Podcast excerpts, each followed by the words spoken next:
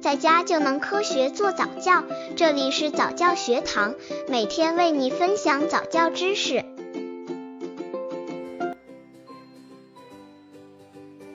宝宝无理取闹怎么办？如何避免孩子哭闹？宝宝太任性了，不随他的意就哭闹，真是没办法。要一样东西，哭到有才罢休。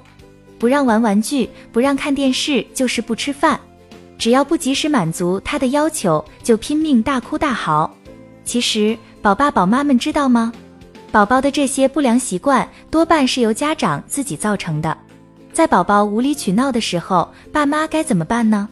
宝宝无理取闹怎么办？刚接触早教的父母可能缺乏这方面知识，可以到公众号早教学堂获取在家早教课程，让宝宝在家就能科学做早教。相信每位家长都碰到过孩子无理取闹的情形。虽然我们对孩子的脾气多半都很宽容，但是绝对不要对无理取闹的孩子投降。一、无理取闹独角戏，孩子还小，闹一闹又能怎么样？假如您对孩子无理取闹的严重后果没有足够的重视，那可就大错特错了。请不要轻视这些小人的能量，有时真想给孩子挂上警告标识。如果你有神经质、高血压或是心脏衰弱，那么请远离孩子。但是孩子身上毕竟没有警告牌，虽然有时你很想握紧拳头，大力挥舞，高声咆哮，但是请千万不要这么做，要保持冷静，要自我控制。你只要记得，孩子闹脾气不是要惹大人发怒，他们会闹脾气，只是因为生气或是受到挫折，他们还不知道该怎么用不同的方法来表达他们的感受。另外，还要记得不能对无理取闹的孩子投降，否则，即便他们长到十八岁，一样还是会无理取闹。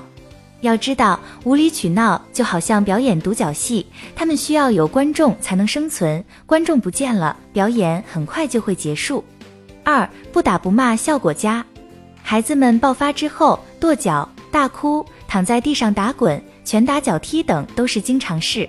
如果这些场景发生在家里，而且孩子也没有受伤的危险，那么只要把孩子留在原地，或者是把他带到孩子自己的房间里，放在椅子上、地上或者床上，然后大人就离开，不要开门，不要对孩子大声说话，不要生气，也千万不要对打骂孩子。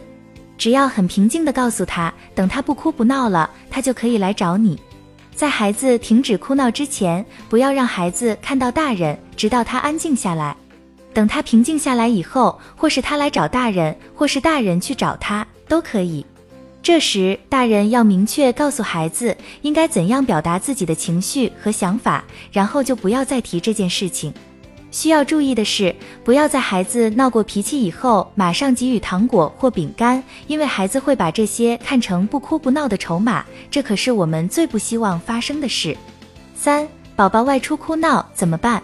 如果孩子在超市里闹脾气，可以马上把他带到外面，或是带回车上，让他先冷静下来，然后再带他回去继续购物。当孩子安静下来以后，告诉他今天要做的事，例如买菜，并且问他要不要帮忙。如果他愿意帮忙的话，那么等事情做完之后，他还可以得到糖果或是玩具作为奖赏。四、冷战对抗不要怕。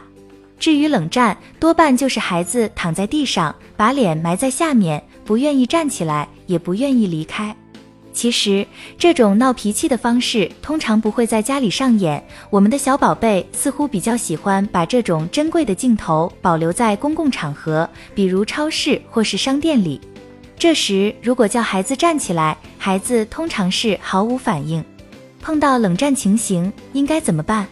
如果孩子正好躺在走道的中间，或者是会让别人出入不便的地方，你只要简单的说。我现在要把你移到一边去，同时动手移动它的位置，因为你挡住了大家的路。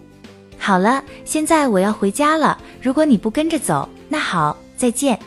等走出一段距离之后，记得这段距离不要太远，在一个能够继续观察到孩子举动的地方，你可以稍微躲起来。就这样，再过三十秒钟左右，当孩子抬起头来寻找大人的时候，他并不会马上看见你，但这时候他很可能会站起来，你就可以过去把他带走。此时，孩子多半不会再反抗了。